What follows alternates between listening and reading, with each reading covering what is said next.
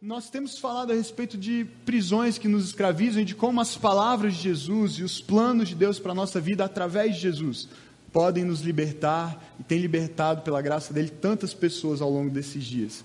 E minha oração nessa manhã é que seja essa a sua experiência. Você, ao ouvir as palavras de Jesus, os planos dele para a sua vida, possa experimentar essa perfeita liberdade que nós encontramos em Cristo. Amém? Ah, nós vivemos num mundo de trevas, nós vivemos num mundo mau. É impressionante como todos os dias parece que as notícias só pioram, na é verdade? Notícias que ouvimos de coisas acontecendo bem perto da gente, aqui em Brasília, no Brasil, uh, mas também notícias ao redor do mundo. Isso não é um problema local, isso é um problema generalizado. O mundo em que nós vivemos é um mundo caído, é um mundo corrompido pelo pecado e pelos efeitos do pecado.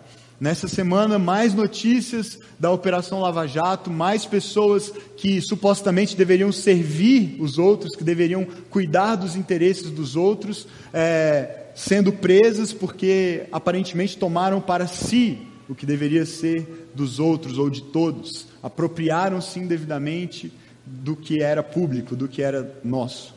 E nós vemos isso acontecendo no Brasil recorrentemente, mas olhamos para fora e o cenário não é melhor, o cenário não é diferente. Não apenas a corrupção, mas todo tipo de maldade, de pecado, é, se espalha por todos os lugares.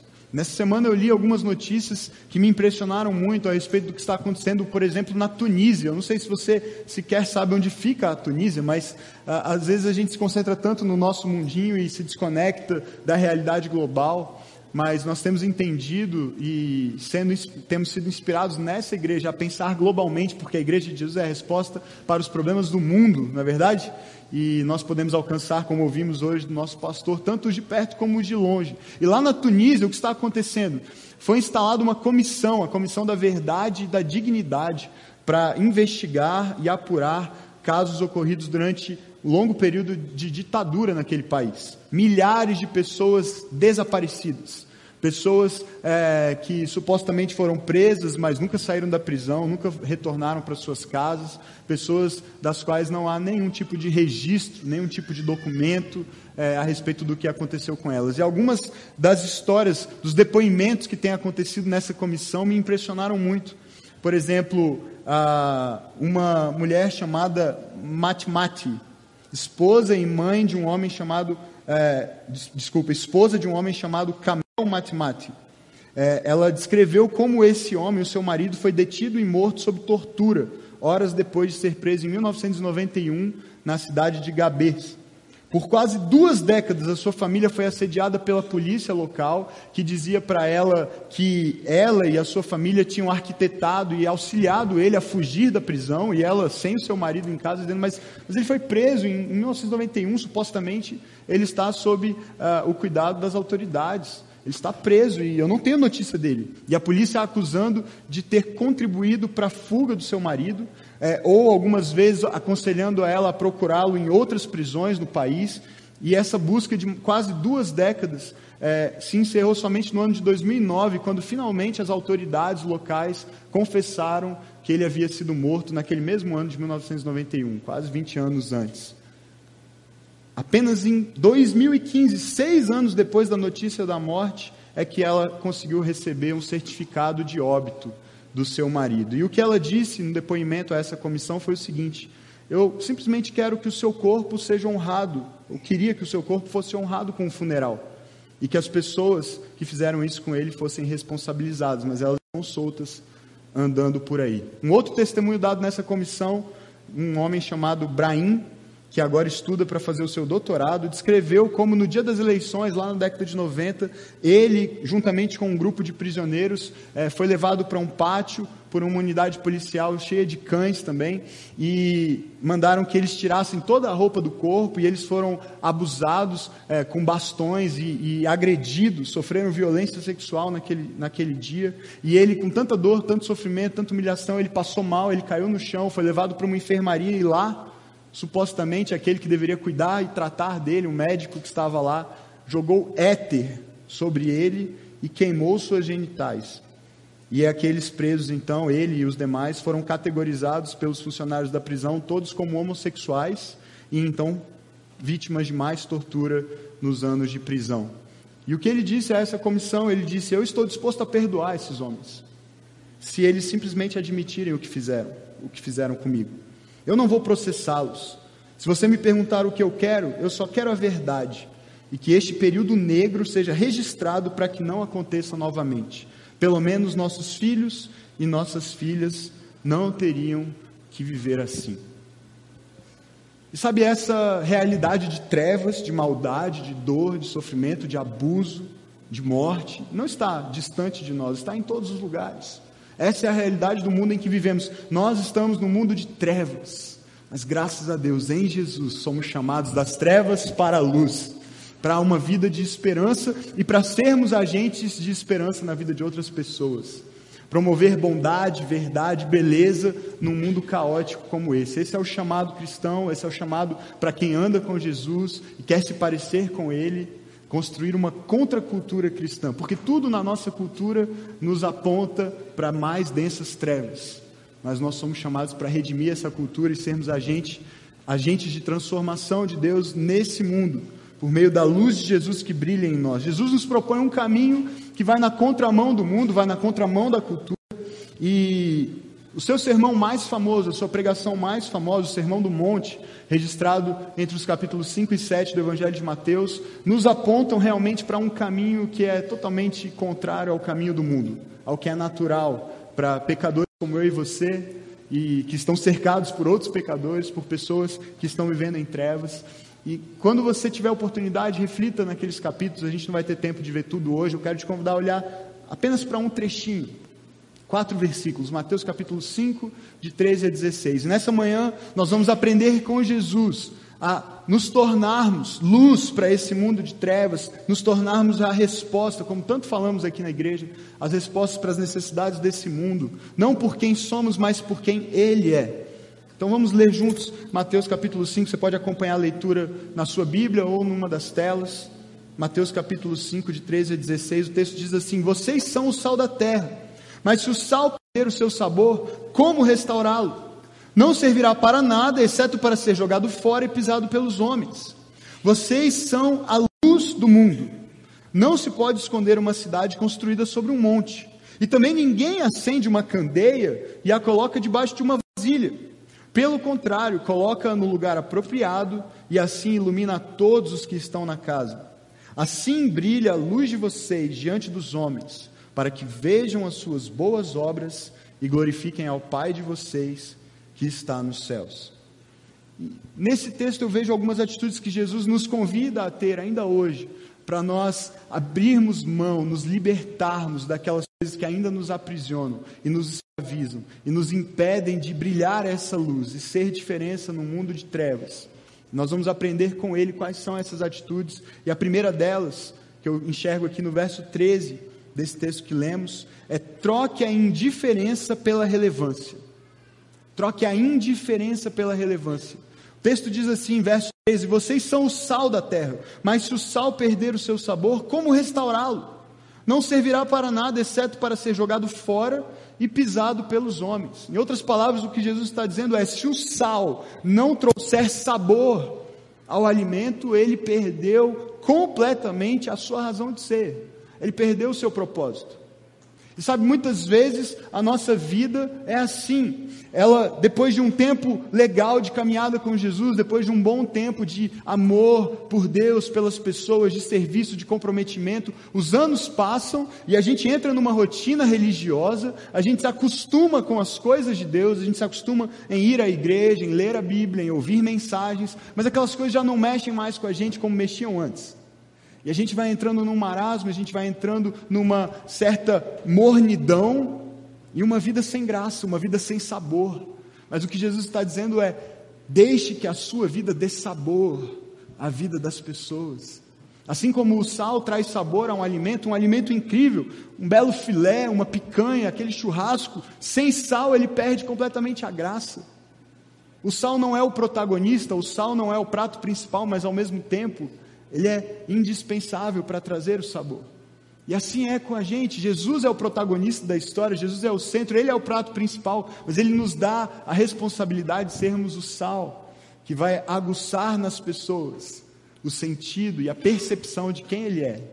E assim elas vão poder desfrutar da vida que nós temos acesso em Cristo. Então a minha pergunta para você, a minha primeira pergunta para você nessa manhã, é qual tem sido o sabor da sua vida? Diferença a sua vida tem provocado na vida daquelas pessoas perto de você?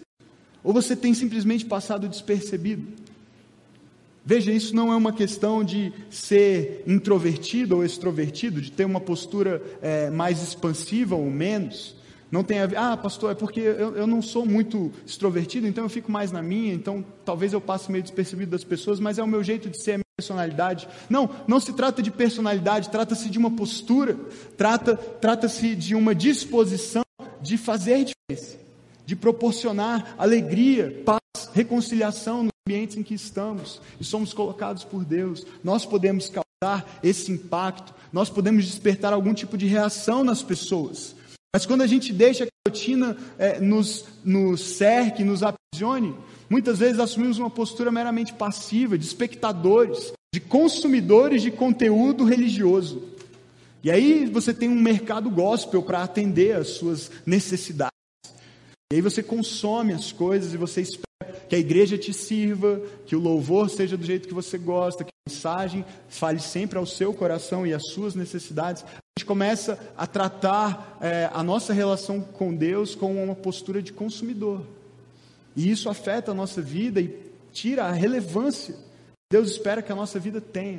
Então nós somos convidados e desafiados por Jesus a deixar a indiferença pela relevância, para assumirmos uma postura que será relevante nos ambientes em que nós estamos. Interfira na dinâmica do ambiente onde você está, proponha alguma coisa, faça algo com alguém, gere algum tipo de transformação, provoque, instigue, divirta, faça alguém rir com um sorriso, com uma piada. Mas não passe, é, não seja indiferente ao que está ao seu redor. Liberte-se da prisão, da inércia, da depressão, do medo, das feridas do passado, para que a sua vida novamente se torne relevante aonde Deus te colocou. Amém? A segunda atitude que eu vejo com Jesus aqui, eu enxergo nos versos 14 e 15. Jesus nos convida a trocar a acomodação pela missão. Trocar a acomodação pela missão. Os versos 14 e 15 dizem assim: Vocês são a luz do mundo. Não se pode esconder uma cidade construída sobre um monte. E ninguém também, também ninguém acende uma candeia e a coloca debaixo de uma vasilha pelo contrário, coloca no lugar apropriado e assim ilumina a todos os que estão na casa. Que imagem sem sentido essa? De uma candeia debaixo de uma vasilha, uma lâmpada escondida. Não faz sentido, não cumpre o seu propósito. E Jesus está nos convidando a deixar a acomodação para assumir a missão que Ele nos dá. Qual é a missão? De iluminar, de ser visto, de causar o efeito que Ele espera que nós causemos, que a nossa vida e a nossa presença nos ambientes em que estamos cause. Ele faz essa comparação. Não é possível esconder uma cidade que está construída em cima de um monte. De longe você avista. Aquela experiência de estar viajando de carro, sabe? E você só vê mato e florestas e pastagens, e de repente, às vezes já está um pouquinho à noite, já está um pouquinho escuro, mas você enxerga lá longe o brilho dos refletores, dos prédios, das casas, e você sabe, você está chegando numa cidade. Assim é a nossa vida. A nossa vida com Jesus precisa ser assim, precisa ser notada, precisa ser vista, não pode se esconder. Muitas vezes a nossa vasilha se torna a nossa prisão. Aquilo que nós usamos para nos esconder, sabe? Essa candeia que tem um brilho, que poderia iluminar, que poderia gerar diferença, que poderia impactar pessoas, mas está debaixo de uma tampa, está debaixo de uma vasilha.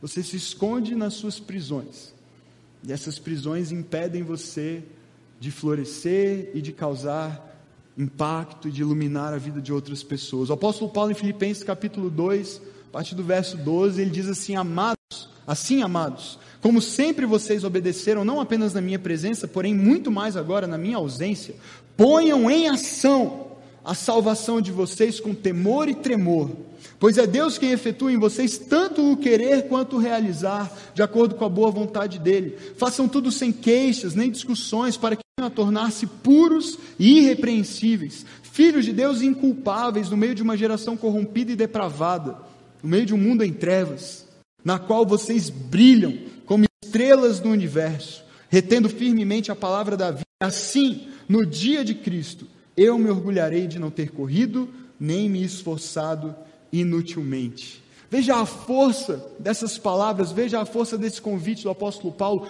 brilharmos como estrelas no universo, a luz de Jesus ser percebida por todos. Ele diz que isso vai acontecer pela maneira como nós vivemos, pela nossa santidade, por sermos santos diante dele, puros, termos a palavra de Deus firmemente no nosso coração, a maneira como nós vivemos e nos relacionamos com Deus vai fazer com que essa luz seja percebida pelas pessoas. É como uma estrela, não tem como esconder o brilho dela, não tem como não ser notada, não tem como passar despercebido.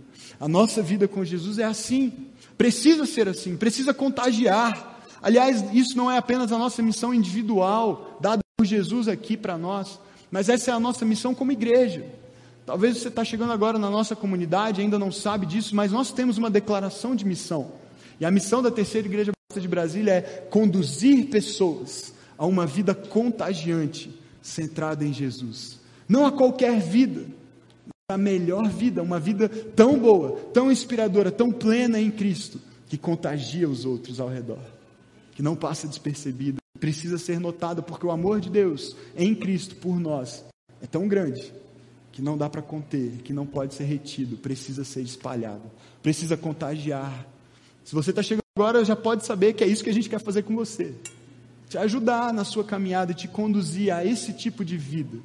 Uma vida que contagia outras pessoas, porque é uma vida centrada em Jesus. E quando a gente faz isso, quando a gente troca a acomodação pela missão, nós somos, nós somos libertos da prisão da preguiça. Nós somos libertos da prisão da vergonha.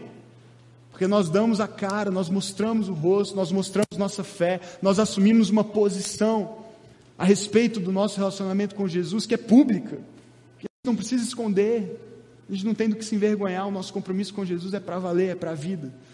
E a gente quer realmente torná-lo conhecido das pessoas. Então, eu quero te desafiar a se libertar dessas prisões, seja lá o que for, um sentimento de desqualificação, ou vergonha, ou incapacidade. Liberte-se disso e deixe Jesus ser visto em você e através de você. Não importa o que você fez no passado, a graça dele é maior e te perdoa e te restaura e te habilita nele a brilhar a sua luz. Em terceiro lugar, terceira atitude que Jesus nos convida a ter nessa manhã, troque a autopromoção pela glória de Deus. Verso 16 diz assim: Assim brilha a luz de vocês diante dos homens, para que vejam suas boas obras e glorifiquem ao Pai de vocês que está no céu. Interessante o jogo de palavras desse verso, porque Jesus diz assim: é, assim brilha a luz de vocês, para que as pessoas vejam as suas boas obras e glorifiquem a quem? Ao Pai. As pessoas vão ver a sua luz, vão ver as suas boas obras, mas agora não vem para você. O reconhecimento, o aplauso não são para você. Mas a glória é toda de Deus. Nós precisamos viver essa, essas verdades de tal forma que, ao verem nossas boas obras, as pessoas glorifiquem a Deus, porque Ele é a razão do que fazemos. É a nossa motivação, Ele é a nossa inspiração, Ele é o alvo da nossa dedicação, do nosso serviço, da nossa santidade. Nada é por nós, é tudo para Ele. E a minha pergunta aqui para você: qual é o propósito da sua vida, de tudo que você tem feito? seja academicamente, profissionalmente, até ministerialmente mesmo, você faz isso esperando um aplauso, algum tipo de reconhecimento das pessoas? Porque lá no fundo, todos nós esperamos um pouco isso, não é verdade? Por mais que a gente diga que é para Deus, que é para a glória de Deus, lá no fundo, existe um pouquinho de expectativa no nosso coração de que alguém perceba, de que alguém veja, de que a gente seja notado, de que pelo menos um tapinha nas costas aconteça. Mas nós somos convidados para olhar para Jesus e dizer: Senhor, é tudo para ti. O Senhor é o alvo do meu serviço, do meu trabalho, dos meus estudos, dos meus relacionamentos. E o meu desejo é que através da minha vida, olhando para mim, as pessoas possam ver a ti. Isso é deixar a luz dele brilhar. Trocar a autopromoção, o desejo de ser sempre promovido, exaltado, colocado para cima, para que o nome dele seja glorificado. Louva a Deus porque quando a gente entende isso e vive isso, Ele também nos liberta de prisões no meio do caminho prisões de vaidade, prisões de orgulho, prisões de autossuficiência, de achar que nós somos capazes de fazer algo de bom por nós mesmos. E a gente descobre que só Ele pode fazer isso. Jesus disse que o Pai é glorificado pelo fato de nós darmos muito fruto. João capítulo 15, verso 8. Quanto mais fruto nós damos, mais glorificado o Pai é. Desde que nós façamos isso para a glória dele, para que ele seja reconhecido e não nós. E a nossa igreja tem tido o privilégio de ver é, várias pessoas entenderem isso e viverem isso. Pessoas para muitos são anônimos, não são conhecidos, nem necessariamente estão numa plataforma ou estão com é, suas mensagens no YouTube. Pessoas que simplesmente decidiram fazer para a glória de Deus. Servir pessoas, abençoar pessoas, deixar a luz de Jesus brilhar no mundo de trevas, não para si mesmas, mas por Ele e para Ele. Pessoas, por exemplo, como a Glaucineide, uma senhora da nossa igreja que lidera o movimento das missionecas, que se reúne toda quarta-feira lá no Campus. Mais de 100 pessoas passam por lá, fabricando brinquedos, bonecas missionárias, caminhões missionários. Essa semana, lembrando dela, na minha cabeça eu tinha um número mais ou menos que eu imaginava de brinquedos distribuídos nesses seis anos de projeto. Na minha cabeça eram cerca de 3 mil brinquedos. Não sei porque eu tinha esse número na minha cabeça. E eu pensava, puxa, já imaginou mais de 3 mil crianças, pessoas idosas, em hospitais, asilos, orfanatos, creches, escolas, em vários lugares. É, 3 mil pessoas sendo abençoadas por um projeto como esse. Cada brinquedo conta a história de Jesus e a história de salvação para a pessoa que recebe. Mas quando nós estamos as informações para poder compartilhar com vocês hoje, a resposta que veio é que 94 mil brinquedos já foram distribuídos ao longo desses seis anos. Mais. Se fossem 3 mil, já teria valido a pena. Mas são mais de 94 mil brinquedos. É incrível, é incrível o que Deus faz. Ele pode fazer quando pessoas comuns, pessoas normais, como eu e você, com limitações, com imperfeições, simplesmente dizem sim, eu vou deixar brilhar. Eu vou deixar brilhar essa luz que Deus colocou na minha vida. Não para mim, mas para que Ele seja exaltado, para que Ele seja conhecido, para que vidas por meio dele sejam impactadas. Uma outra, uma outra pessoa que tem feito isso com a sua vida, se dedicado dessa maneira, é o Tiago, Tiago Turra. Quatro anos atrás ele começou um ministério chamado Luta Mais, e é um ministério com lutas, com artes marciais. Hoje nós temos duas turmas de jiu-jitsu que acontecem lá no Campus Norte, segunda, quarta e sexta, meio-dia e sete da noite. É, e já foram mais de 110 jovens que passaram pelas aulas de jiu-jitsu lá do Luta Mais. Mas não é só uma aula de jiu-jitsu. Lá eles oram juntos, lá eles compartilham a palavra juntos, compartilham a vida juntos. Um pequeno grupo é, que se reúne três vezes por semana e faz inveja nos outros que só reúnem uma vez por semana.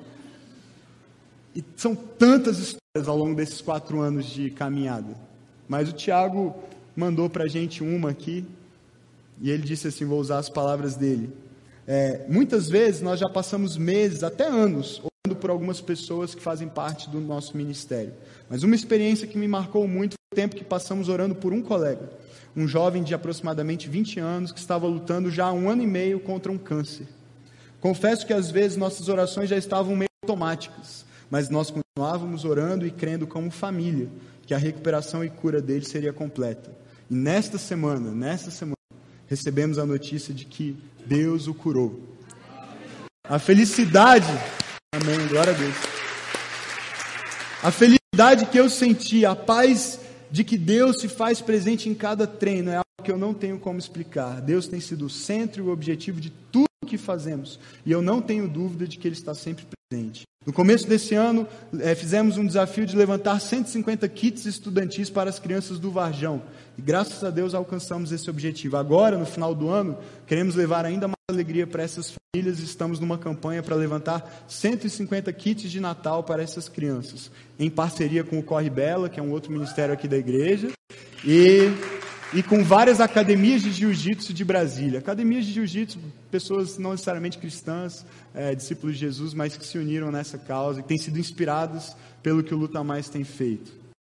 E uma terceira história é a história do Assis, que também é parte da nossa igreja, que começou junto com um grupo de voluntários aqui da igreja, um ministério chamado Ruá, que de 15 em 15 dias, às sextas-feiras à noite, tem saído para as ruas de Brasília, especialmente ali na rodoviária, servido, servindo pessoas, levando alimento, levando um caldo quentinho e levando, acima de tudo, esperança em Cristo. E esse ministério. Amém, pode aplaudir. E numa dessas noites de sexta-feira, eles abordaram um morador de rua que estava na rodoviária e perguntaram se ele gostaria de se reabilitar. Ele disse que sim. Então ele foi levado para Cristolândia, um outro ministério que a nossa igreja tem, que atende moradores de rua, especialmente pessoas viciadas em drogas. E ele foi levado para Cristolândia naquela própria sexta-feira, e foi um sufoco, não tinha vaga, não tinha colchão para ele dormir, mas conseguiram dar um jeito e recebê-lo. E ele passou por todas as fases lá na Cristolândia, e hoje faz cinco meses que ele está longe das ruas e do vício.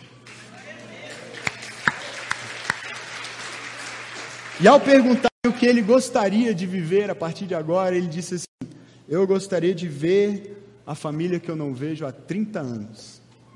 E agora o time do Ruai está empenhado em proporcionar esse reencontro e achar essa família. Já pensou como vai ser esse dia? Como vai ser especial esse momento? 30 anos. Esses são alguns exemplos. Nós não temos tempo de contar todos aqui, mas há, como esses, centenas, centenas de outros voluntários, pessoas que talvez você nem conheça, nem saiba, mas que têm gastado a sua vida para deixar a luz que um dia invadiu o seu coração e trouxe paz em meio ao caos, trouxe é, esperança em meio àquelas densas trevas. Pessoas têm deixado essa luz brilhar. Esse é o convite de Jesus para mim e para você. Nós, como seus discípulos, brilharmos sua luz no mundo de trevas.